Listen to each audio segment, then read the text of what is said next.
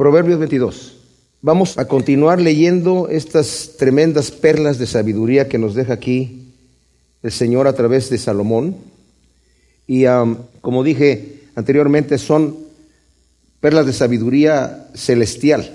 Hay sabiduría terrenal y diabólica, como nos lo dice también Santiago. Y vamos a ver en este Proverbio 22 que parte del proverbio, como dije yo, desde el capítulo 1 al capítulo 9, eh, Salomón nos estuvo dando una introducción de la sabiduría, exaltando la sabiduría, dándonos consejos prácticos acerca de no meternos en diferentes problemas en cuanto a las finanzas, eh, la mujer eh, ajena y cosas por el estilo. Pero en sí los proverbios entraron hasta el capítulo 10 y desde ahí en adelante han empezado a ser como pedacitos de sabiduría que, como nos va a decir aquí, es algo que nos conviene memorizar. Los proverbios es algo que en el momento que nosotros necesitemos tomar una decisión en nuestra vida, nos va a saltar el proverbio a la mente para saber lo que nos conviene hacer y lo que no debemos hacer, como ya hemos visto en muchos de ellos y lo vamos a seguir viendo ahora. Y no tienen mucha relación necesariamente el uno con el otro, aunque en, algunas ocasiones se agrupan algunos, y vamos a ver que en este proverbio, en este capítulo 22, al final del capítulo hay ciertos grupos de, de versículos que se refieren al mismo tema.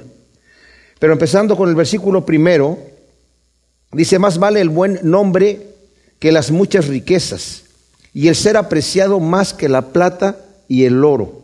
Dice la nueva versión internacional, más vale la buena fama que las muchas riquezas y más que oro puro y plata la buena reputación.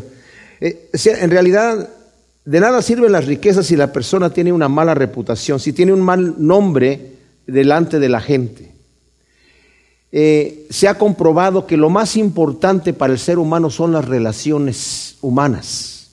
Cuando una persona ya está en el hecho de la muerte, lo que más le interesa a él y a sus seres queridos es la relación que tenían o que tienen como personas. En ese momento el dinero no sirve para nada, ¿verdad?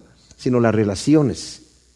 Y una persona puede tener muchas riquezas, pero si su nombre está manchado, de nada le sirve, ¿verdad? Porque su relación que va a tener con el resto de la gente es una relación muy pobre. Entonces Salomón, que fue el hombre más rico de su época, nos está diciendo que más vale el buen nombre que las muchas riquezas. Salomón tenía una buena reputación delante de la gente. La sabiduría que Dios le dio, como vimos, es sabiduría divina.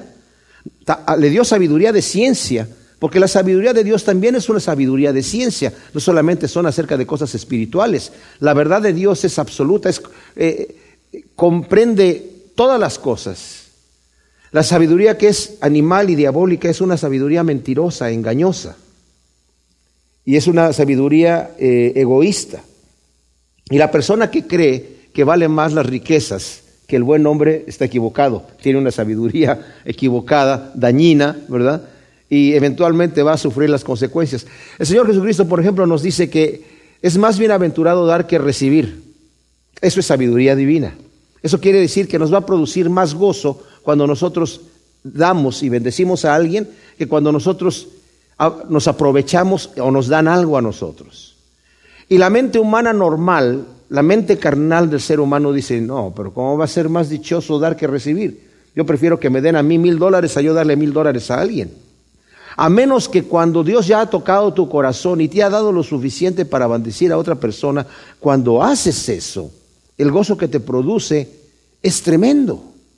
La escritura dice que Cristo fue a la cruz por el gozo que estaba puesto delante de él.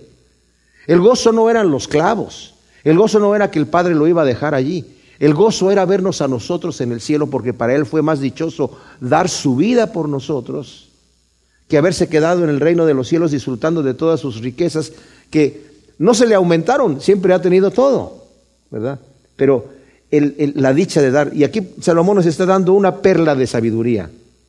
Cuida tu reputación, porque vale más que el dinero. No te vayas a meter a hacer negocios sucios o hacer alguna cosa que dañe tu nombre porque eso te va a acarrear problemas muy graves y al final vas a tener a tragar un trago muy amargo. Como dije, estos son detalles que nosotros necesitamos aprender, memorizar, porque en el momento oportuno lo vamos a necesitar y va a llegar el momento donde vamos a tener que tomar una decisión. ¿Qué hago aquí? ¿Gano un dinero aunque mi nombre se ensucie o mantengo mi reputación aunque me quede sin nada? El rico y el pobre se encuentran, a todos ellos los hizo Yahvé. Dice la nueva versión internacional, el rico y el pobre tienen esto en común, a ambos los ha creado el Señor. Sí, esa es una verdad, pero en dónde se encuentran el rico y el pobre, se van a encontrar delante de Dios entregando cuentas. En ese momento, las riquezas del rico no le van a servir para nada. El rico no va a poder impresionar a Dios. Es más, delante de Dios, como dice Gálatas 3:28, todos somos iguales. No hay judío ni griego, no hay hombre ni mujer, ni rico ni pobre, ni esclavo ni libre. O sea, todos delante de Dios somos iguales. Pero si acaso pudiéramos pensar, cuando el rico y, y el pobre se presentan ante Dios, como dije, las riquezas del rico no le sirven de nada, pero le pueden ser en su contra. Por ejemplo, en Lucas 16, 25, nosotros vemos en ese capítulo 16, el Señor nos está contando la historia de un rico y de un hombre, por Dios ser un mendigo que se llamaba Lázaro. Y el rico tenía banquetes todos los días. Y Lázaro era un mendigo que se sentaba a la puerta del rico y quería comerse las migajas que caían de la mesa del rico, pero no se las daban. Y venían, tenía llagas en el cuerpo y los perros venían ahí a, lamerle las llagas y murieron ambos, dice el Señor, y se encontraron en el Hades. Y mientras Lázaro estaba siendo confortado en el seno de Abraham, el rico estaba en tormentos. Y cuando el rico le dice a, dice, le dice a Abraham, eh, Padre Abraham, manda a Lázaro que moje la punta de su dedo en agua y la ponga en mi lengua porque estoy atormentado en esta llama. No nos vamos a meter si este fue una historia verdadera o si fue una parábola, o, porque eso es otro detalle, ¿verdad? Pero nada más vamos a ver la historia como la menciona el Señor. La respuesta que le da Abraham al rico es, no puede Lázaro ir de aquí para allá porque hay un gran abismo entre los dos. Lázaro tuvo males en su vida y ahora está siendo confortado. Tú tuviste muchas riquezas y ahora está siendo atormentado. O sea, el principio de la, de la historia no es que todos los ricos se van al infierno. ¿Verdad? Pero que no tenemos, no debemos hacer nuestros tesoros aquí en la, en la tierra porque nos van a perjudicar. Porque donde está nuestro tesoro, dice el Señor, ahí va a estar nuestro corazón. Y la persona que quiere enriquecerse materialmente, ahí va a estar su corazón, ¿verdad? Entonces, como dije yo, se encuentra el pobre y el rico, a ambos los hizo el Señor, y nuestras riquezas no van a impresionar a Dios para nada. Y también Santiago, cuando leemos Santiago capítulo 6, versículo del 1 al 6, está más bien diciéndole a, la gente rica que ha abusado de los jornaleros, que no les ha pagado su salario, que ha oprimido al pobre, les dice tú, llora, aúlla, dice, porque tus riquezas se van a convertir en moho, se van a enmohecer. Y esas riquezas ya enmohecidas van a, van a, enmohecidas van a testificar en contra de ti delante de Dios. Porque le has quitado el salario al jornalero, no se lo diste a su tiempo. Y muchas de las personas que se enriquecen a, costa de otras personas lo hacen con abuso, ¿verdad? No estoy diciendo que todos los ricos se van a ir al infierno o van a tener problemas. No, porque el Señor bendijo a mucha gente. El mismo Salomón que está escribiendo esto es exageradamente rico en esta época. David también fue muy rico y también lo fue Job y lo fue eh, Abraham y lo fue Isaac y lo fue Jacob, ¿verdad? Pero no se refiere tanto a eso. El prudente ve el mal y se aparta. Los simples siguen y llevan el daño. Dice la nueva traducción viviente, el prudente se anticipa al peligro y toma precauciones. El simplón avanza a ciegas y sufre las consecuencias. Esto se aplica a situaciones tanto aquí en la tierra como situaciones eternas, celestiales. ¿Qué digo con esto? O sea, el que es prudente mide las consecuencias de lo que le va a acontecer en su vida, ¿verdad? Y ve el peligro y se aparta, como dice aquí. Pero el simple se va y lleva el daño. Esto, como dije yo, va a todo tipo de, situación. Va en situaciones normales aquí en la tierra. El simple no ve el daño que le va a hacer. El vicioso se enreda en el vicio y después está atrapado y no puede salir.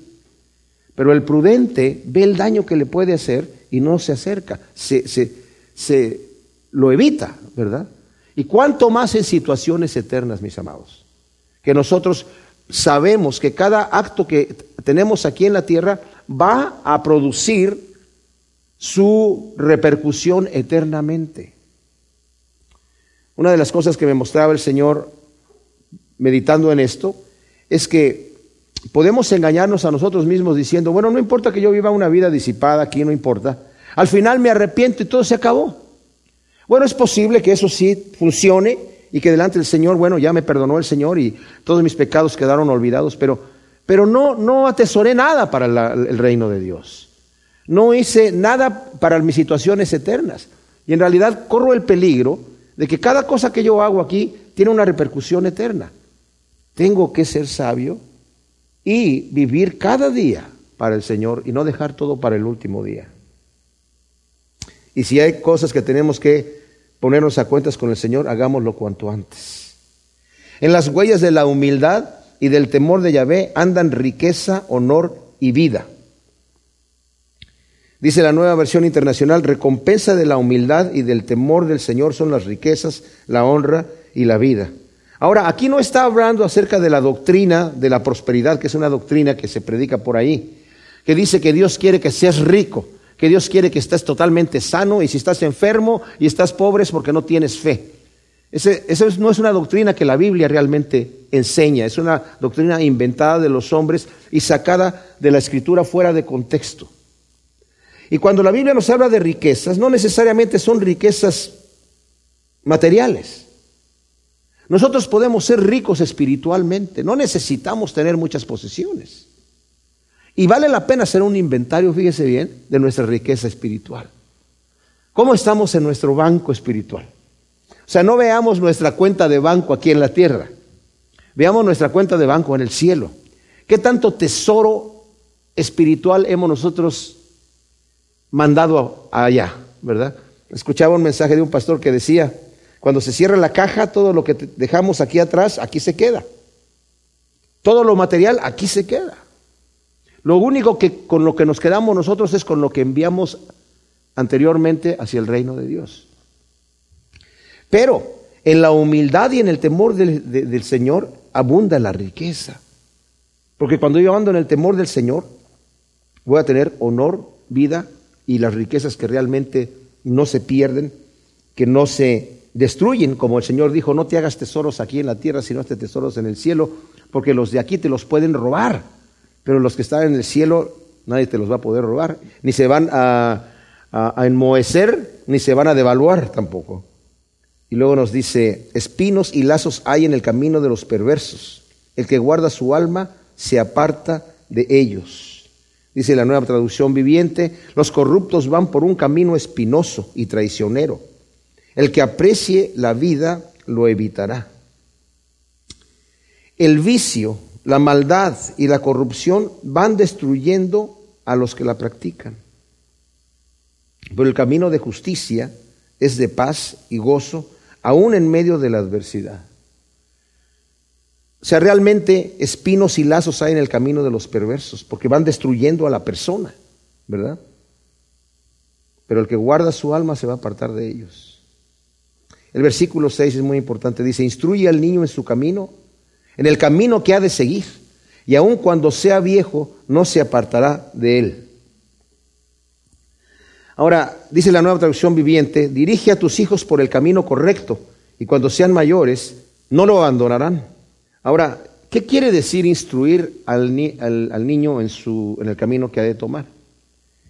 Quiere decir dirigir o instruir, requieren el ejemplo personal, requieren sabiduría, requiere disciplina. Aquí en el versículo 15 de este mismo eh, salmo dice, la necedad se pega al corazón del niño y la vara de la corrección se la apartará. O sea, cuando yo disciplino a mis hijos se requiere tiempo. Tengo que invertir tiempo con ellos, tengo que invertir atención, tengo que dar un ejemplo, tengo que saber qué tanto tengo, tengo yo que eh, controlar y qué tanto tengo que dejar despacio, porque también necesitamos tener sabiduría. Y para esas cosas, mis amados, hay que orar al Señor. dame sabiduría. El Señor le encanta. La petición de Salomón fue dame sabiduría y le dio sabiduría como nadie ha tenido. Y dice también Santiago, tienes falta de sabiduría, pídesela a Dios. Él le da a todos abundantemente y sin reproche y te va a ser dada. O sea, ya está la promesa, está el ejemplo. Necesitamos sabiduría, se la pedimos al Señor. Y dice que cuando sea viejo no se va a apartar del camino. Ahora, ¿qué pasa con los hijos que se aparten del camino? Entonces, ¿no fueron bien instruidos? Pues no, no podemos decir eso. Porque el mayor ejemplo de instrucción lo tenemos en, en Dios mismo. Dios instruyó a su pueblo. Y su pueblo se apartó. ¿Pero por qué se apartó su pueblo? Por la rebeldía que había en el corazón. No todos se apartaron, pero la promesa está allí de que aun cuando sea viejo, ¿verdad? Va a recordar esas cosas. Y cuando se apartan nuestros hijos del camino del Señor, nuestra obligación es seguir dando el ejemplo de amor, de, de integridad y estar orando por ellos para que el Señor los vuelva al camino. Pero ciertamente Dios es el ejemplo de un buen instructor, aunque su pueblo se aparta de él, pero él tiene la paciencia y el amor suficiente para esperar a que regresen. Como el padre del hijo pródigo estaba ahí esperando a, que, a su regreso y cuando regresa no le da con mano dura, sino lo recibe con amor, ¿verdad? El rico domina al pobre y el que pide prestado es siervo del prestamista. Así como el rico gobierna al pobre, dice la nueva traducción viviente.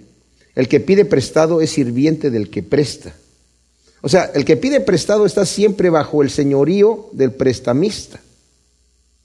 Eh, el Señor le dice a su pueblo, si ustedes obedecen lo que yo les estoy dando de instrucciones, ustedes nunca van a tener que pedir prestado. A ustedes les van a pedir prestado.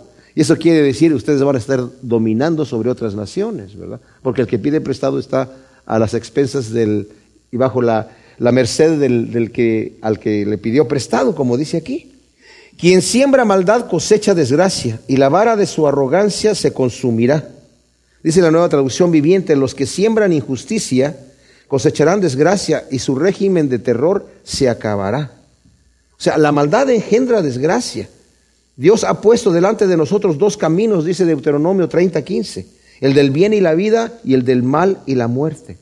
Ahora, en la versión alejandrina, la versión griega de la Septuaginta, aquí agrega un, otro proverbio que lo menciona Pablo en Primera de Corintios, Segunda de Corintios 9:7, que dice Dios bendice a la persona que da con alegría. O sea, a Dios bendice al dador alegre. Ese conocemos ese versículo en el, Nuevo Testamento y lo saca Pablo de aquí, en donde en la versión alejandrina aparece eh, unido a este proverbio 8, ¿verdad? El que tiene ojo generoso será bendecido, porque repartió su pan con el pobre. El que es generoso será bendecido, pues comparte su comida con los pobres, dice la nueva versión internacional. El Señor Jesucristo nos lo dijo, dice, dad y se os dará medida llena, apretada y remecida, te va a ser entregada en tu regazo. ¿Darle a quién? Al que lo necesite. El Señor no es deudor de nadie. Cuando nosotros bendecimos al que necesita, el Señor tiene cuidado entonces de nosotros, ¿verdad? Cuando nosotros somos generosos, el Señor es generoso con nosotros. Ese es un principio divino. Dice, bienaventurados los misericordiosos porque ellos van a alcanzar misericordia. Y Jesucristo nos dice, como repetimos aquí, ¿verdad? En uh, Lucas 6:38, dad y se os dará medida llena, remecida, ¿verdad? apretada, se te va a entregar de parte de Dios. Cuando tú bendices a alguien, Dios te va a bendecir a ti. Echa fuera al escarnecedor y se irá la discordia, y también saldrán la contienda y las afrentas. Dice la nueva traducción viviente, echa fuera al burlón y también se acabarán las peleas, los pleitos y los insultos desaparecerán. El escarnecedor es una persona que humilla a los demás para exaltarse a sí mismo pero solamente engendra discordia. Aquí en el, en Proverbio 6, ¿verdad? En este mismo libro, pero el capítulo 6, eh, el versículo 16, dice, seis cosas aborrece Yahvé y aún siete abomina su alma. Los ojos altivos, la lengua mentirosa, las manos que derraman sangre inocente, el corazón que maquina planes perversos, los pies presurosos para correr al mal, el testigo falso que habla mentiras y el que enciende rencillas entre sus hermanos. O sea, esa es la séptima El escarnecedor hace esas cosas. El escarnecedor también es la persona que llega a la iglesia, y hemos tenido personajes así en nuestra congregación, que critican a todo mundo, que solamente ven el mal de la gente y empiezan a crear discordias, empiezan a crear problemas. Y ese, ese es un mal que hay que quitar. Pero también se refiere, ¿saben qué? Y esto es importante. Hay ministros del Señor que han tomado como su ministerio el criticar otros ministerios. Hay personas que lo ven muy bien. Hey, fulano de tal está mal y perengano acá. Y, su, pareciera que su labor es criticar. Y cuando alguien critica a alguien que está sirviendo al Señor, se está poniendo por encima de todos los demás. Porque entonces Él es la autoridad para ponerle el dedo a todos los demás. En cambio, en Romanos 14, en el capítulo 14, nos dice, no juzgues tú al siervo ajeno. No juzgues. Y también el, el Señor Jesucristo nos dijo, no juzgues para que tú no seas juzgado, porque con la medida que tú mides te va a ser medido. Y cuando yo estoy criticando a los demás, cuidado, yo tengo que ponerme en una, pues tengo que andar bien, muy bien.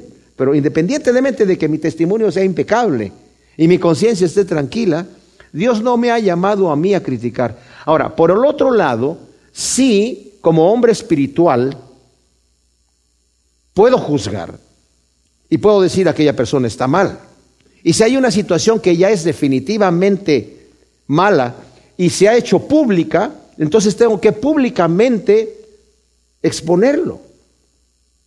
Miren, yo como pastor he aprendido una cosa. Cuando una persona dentro de la congregación peca y necesita ser disciplinado o reprendido, si su pecado no ha sido público, se hace eso en privado. Pero si se ha hecho público, tiene que hacerse público para que la persona pueda ser restaurada delante de todos aquellos que lo vieron pecar.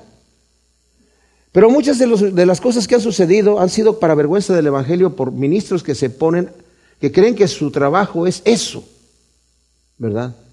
Y sus mensajes en la iglesia es para condenar a otros ministerios, que tal vez están mal, pero Dios no nos ha llamado a hacer esas cosas.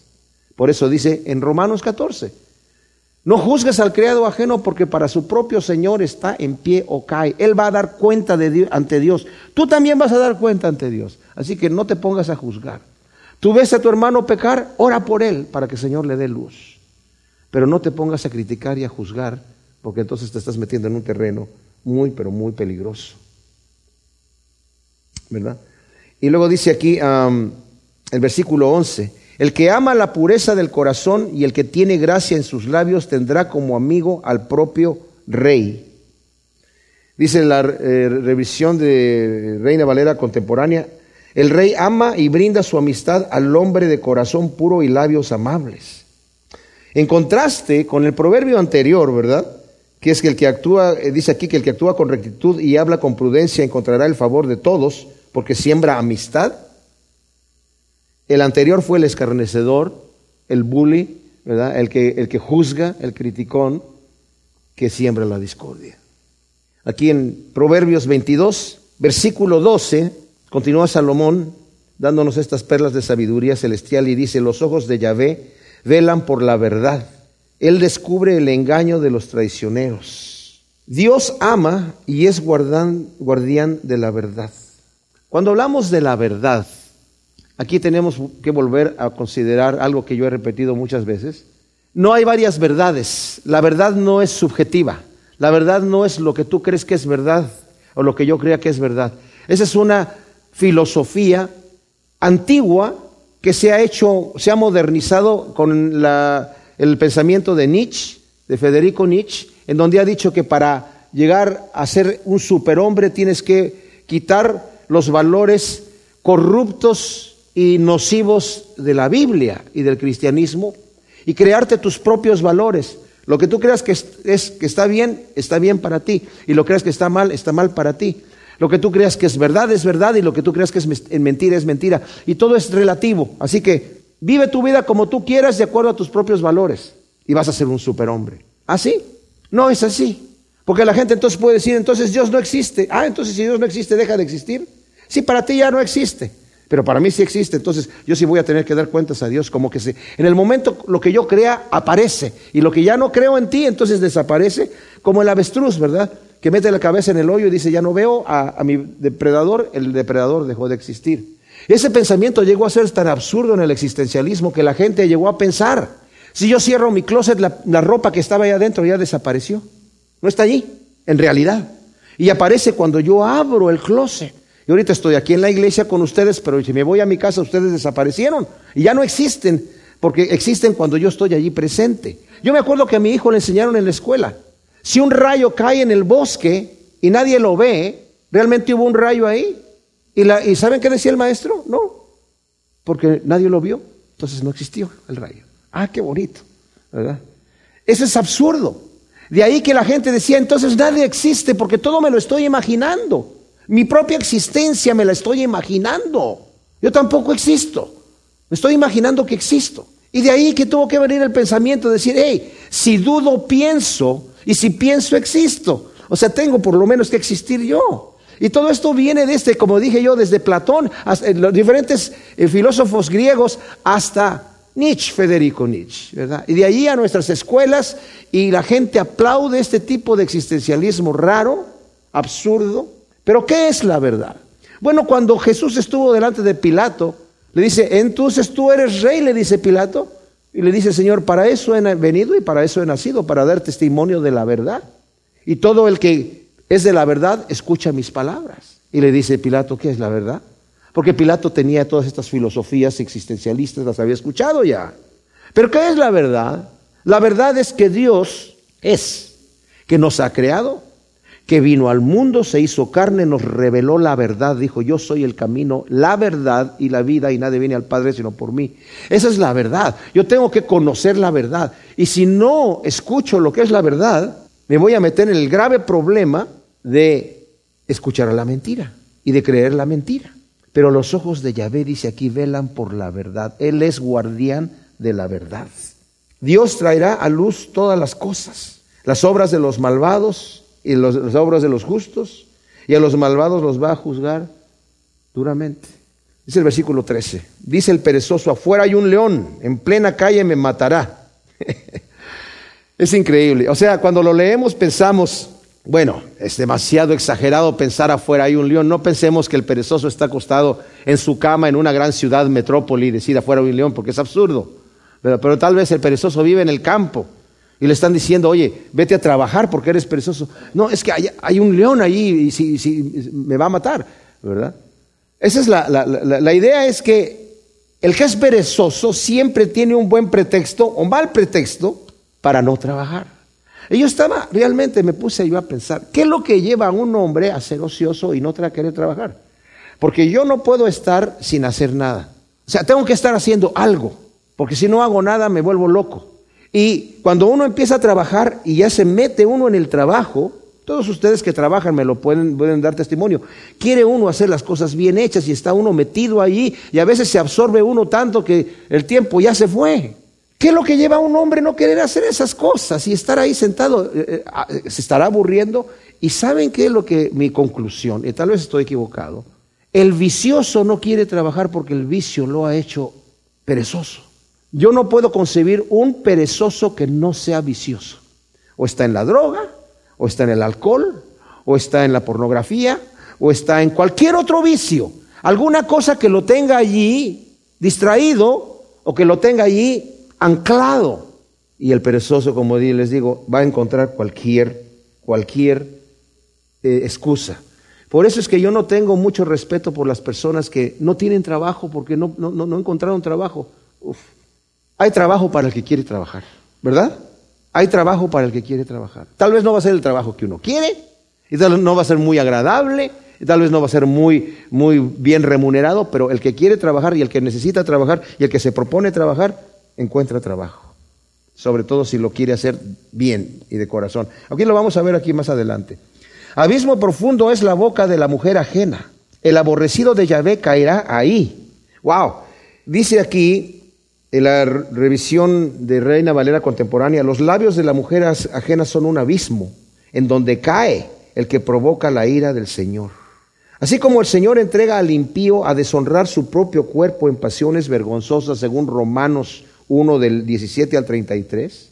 O sea, ¿qué es lo que sucede? El hombre que le da la espalda a Dios, que niega con injusticia la verdad, que conociendo a Dios no lo quiere glorificar y, y quiere creer la mentira y su corazón ensoberbecido y necio, no quiere escuchar la verdad, que la está viendo, Dios lo deja allí, engañado.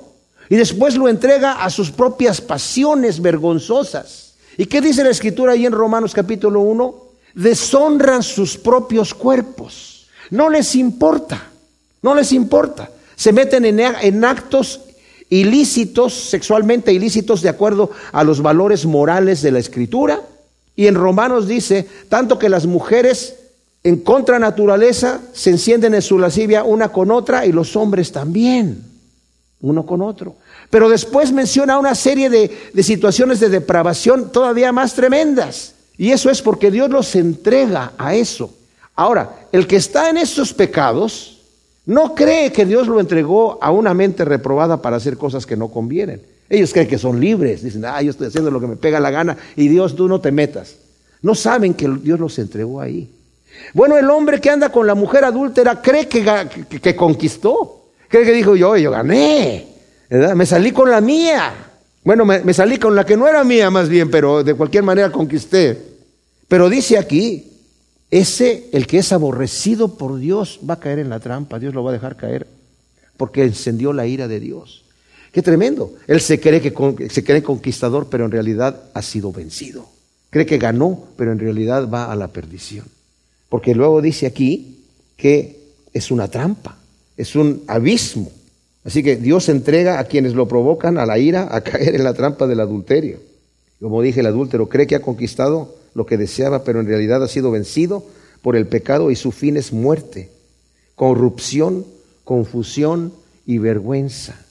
No te engañes, dice Gálatas 6 del 7 al 8, todo lo que tú siembras vas a cosechar. Dios no puede ser burlado. El que siembra para su carne va a cosechar corrupción. El que siembra para el espíritu va a cosechar vida eterna.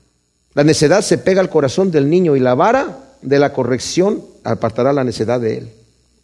Dice la nueva traducción viviente, el corazón del muchacho está lleno de necedad, pero la disciplina física la alejará de él. Ahora, tenemos que tener cuidado, porque por un lado también hay abusos de los padres que disciplinan a sus hijos abusivamente. La escritura nos dice que cuando yo tengo coraje, me dice también ahí, no disciplines a tu hijo cuando tienes ira. El mejor momento para disciplinar es cuando ya se me bajó el coraje. Si tengo demasiado coraje por lo que hizo mi hijo y lo voy a disciplinar, es mejor que me calme, que lo tome con calma y que después que se baje la espuma, entonces ya concienzudamente lo discipline. Pero la disciplina tiene que venir, es necesaria. Yo tengo la experiencia de que a mis hijos los tuve que disciplinar físicamente cuando eran chiquitos nada más, cuando eran muy pequeños. Ya más grandes, no, no los toqué. No, había ni necesidad de hacer eso. Por otro lado, hoy en día como dije, hay que tener mucho cuidado, porque hoy en día la ley prohíbe, por lo menos en este país, que los padres disciplinen a sus hijos físicamente. O sea, si las autoridades se enteran de una disciplina física con vara o con el cinturón o como sea, una cosa así, le pueden quitar a la criatura. Se la pueden llegar a quitar. Debe de haber otros métodos y ahí hay que tener sabiduría. Pero el detalle es este. Tengamos cuidado porque dejar al niño y al muchacho sin corrección es un amor mal dirigido. Quien ama a su hijo lo corrige con la vara. El proverbio 13:24 dice, el que escatima el castigo aborrece a su hijo, el que lo ama temprano lo corrige. O sea, el que no corrige a su hijo, aborrece a su hijo, pero el que lo ama lo corrige temprano, cuando es pequeño, cuando en el momento oportuno. No le digas a la tercera, ¿eh? Ya va una, ya van dos, a la primera, a la primera, ¿verdad? A la primera. Pero como dije, hay que tener cuidado. Y también la escritura nos dice que Dios nos disciplina, a sus hijos los disciplina, y nos lo dice en, eh, lo dice en Job 5.17, Proverbios 3 del 11 al 12, que también lo cita Hebreos eh, 12.5, que dice, no te impacientes cuando el Señor te está corrigiendo porque Dios a los que ama los disciplina y corrige a todos aquellos que toma por hijos.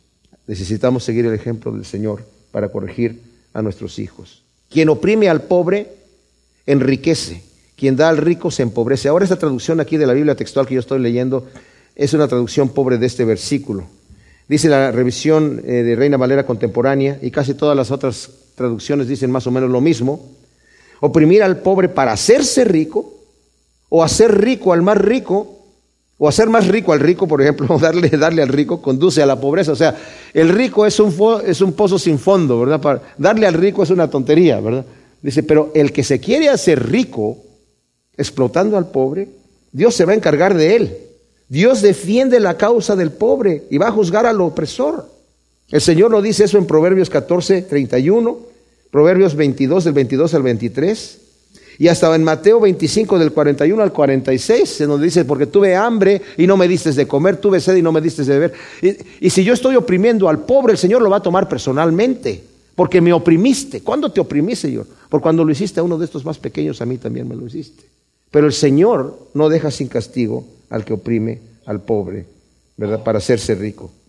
Ahora, del versículo 17 en adelante, aquí tenemos una serie de, aquí cambia, este proverbio cambia de, tono y empieza a darnos ya no tanto proverbios pequeños, con excepción de los últimos dos de este capítulo, pero e, e, es un, como un grupo de sabiduría. Entonces lo vamos a leer en grupo. Dice, inclina tu oído y escucha las palabras de los sabios y aplica tu corazón a mis enseñanzas, porque será bueno que las guardes dentro de ti y las establezcas sobre tus labios, para que pongas en Yahvé tu confianza. También a ti te instruiré.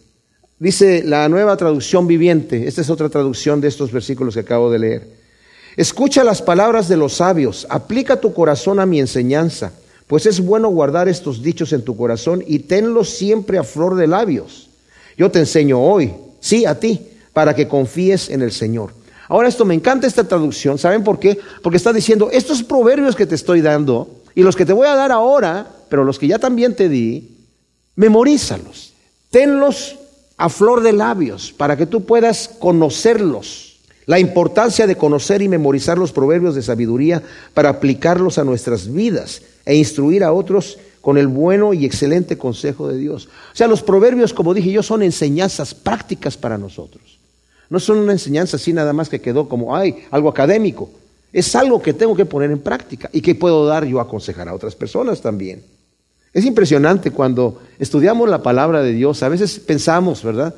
No, pues yo no soy un experto en la palabra de Dios. No, no, no eres experto tal vez, pero eres mucho más experto que la persona que nunca ha oído nada de la palabra del Señor. Mucho más experto. Y tienes muchas más, muchas más cosas que compartir y que, dar, y, y la posibilidad de dar siempre un buen consejo cuando conoces los principios de la palabra de Dios. Qué bueno y qué delicioso es poner toda nuestra confianza en el Señor echar nuestras cargas y toda nuestra ansiedad, como dice la Escritura, a sus pies, porque Él tiene cuidado de nosotros, y llevar su yugo de dirección, de paz y de gozo en el Espíritu Santo.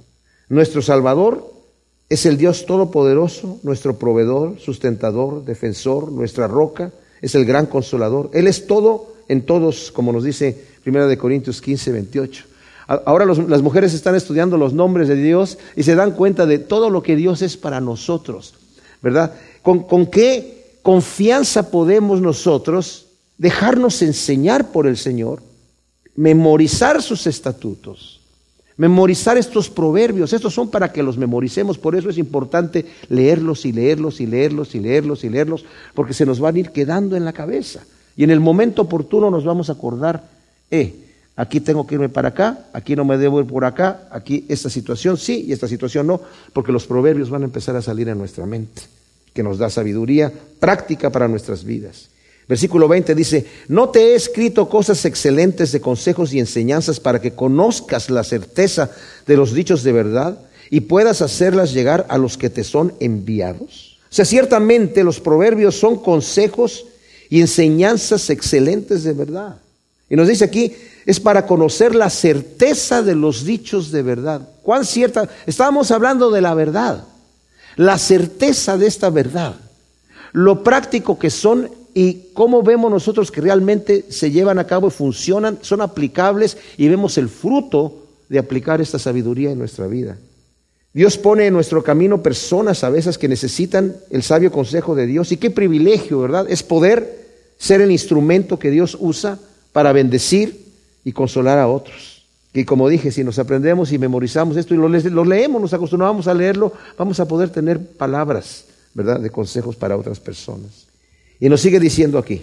Aquí vienen literalmente estos los proverbios, lo que nos va, lo que esta es una introducción que dio en estos eh, cinco versículos para decirnos lo que nos va a decir ahora aquí, versículo 22 en adelante. No explotes al pobre porque es pobre, ni atropelles al desgraciado en la puerta porque Yahvé defenderá su causa y quitará la vida a los que la quitan a otro. Ahora, no explotes al pobre porque es pobre, dice la nueva traducción viviente. No le robes al pobre tan solo porque puedes hacerlo ni saques provecho de los necesitados en la corte, porque el Señor es su defensor, Él destruirá a todos los que, Él destruirá a todo el que los destruya.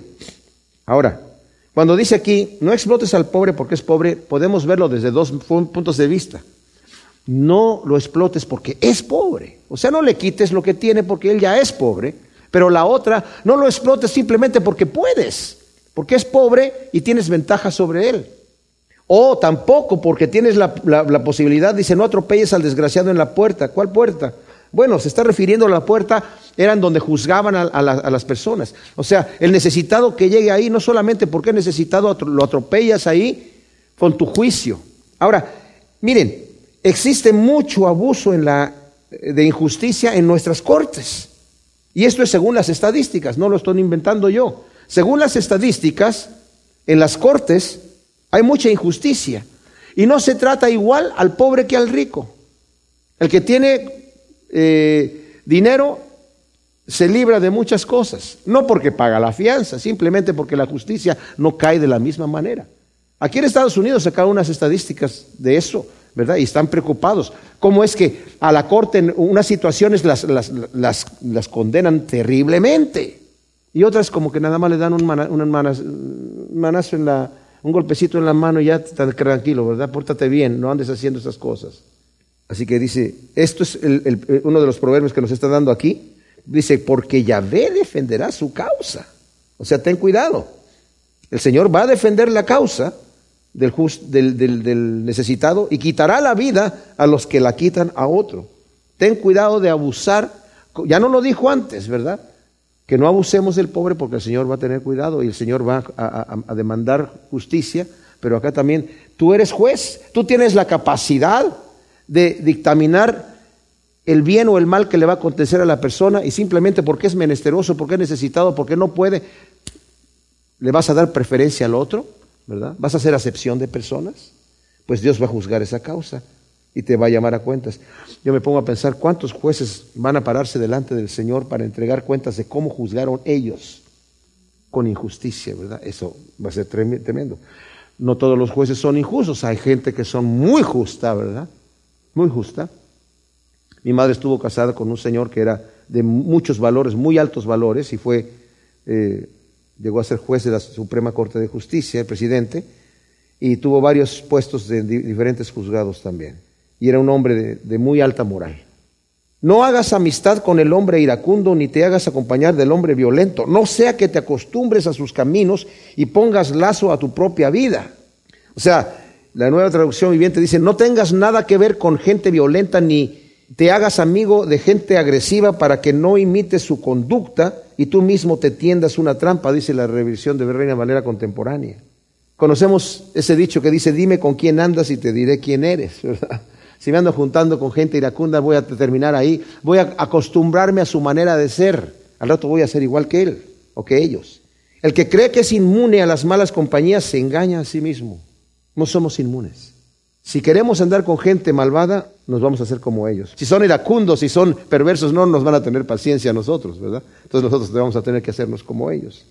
Dice el 26 y 27, no seas tú de los que dan la mano y salen por fiadores de deudas, si no tienes con qué pagar. ¿por qué te habrán de quitar tu propia cama? Dice aquí el 26 y 27 en la nueva traducción viviente, no te comprometas a garantizar la deuda de otro, ni seas fiador de nadie. Si no puedes pagar, te quitarán hasta la cama en la que duermes. Quien sale como fiador de otro compromete su futura tranquilidad, especialmente si no conoce bien a la persona por quien ha salido fiador.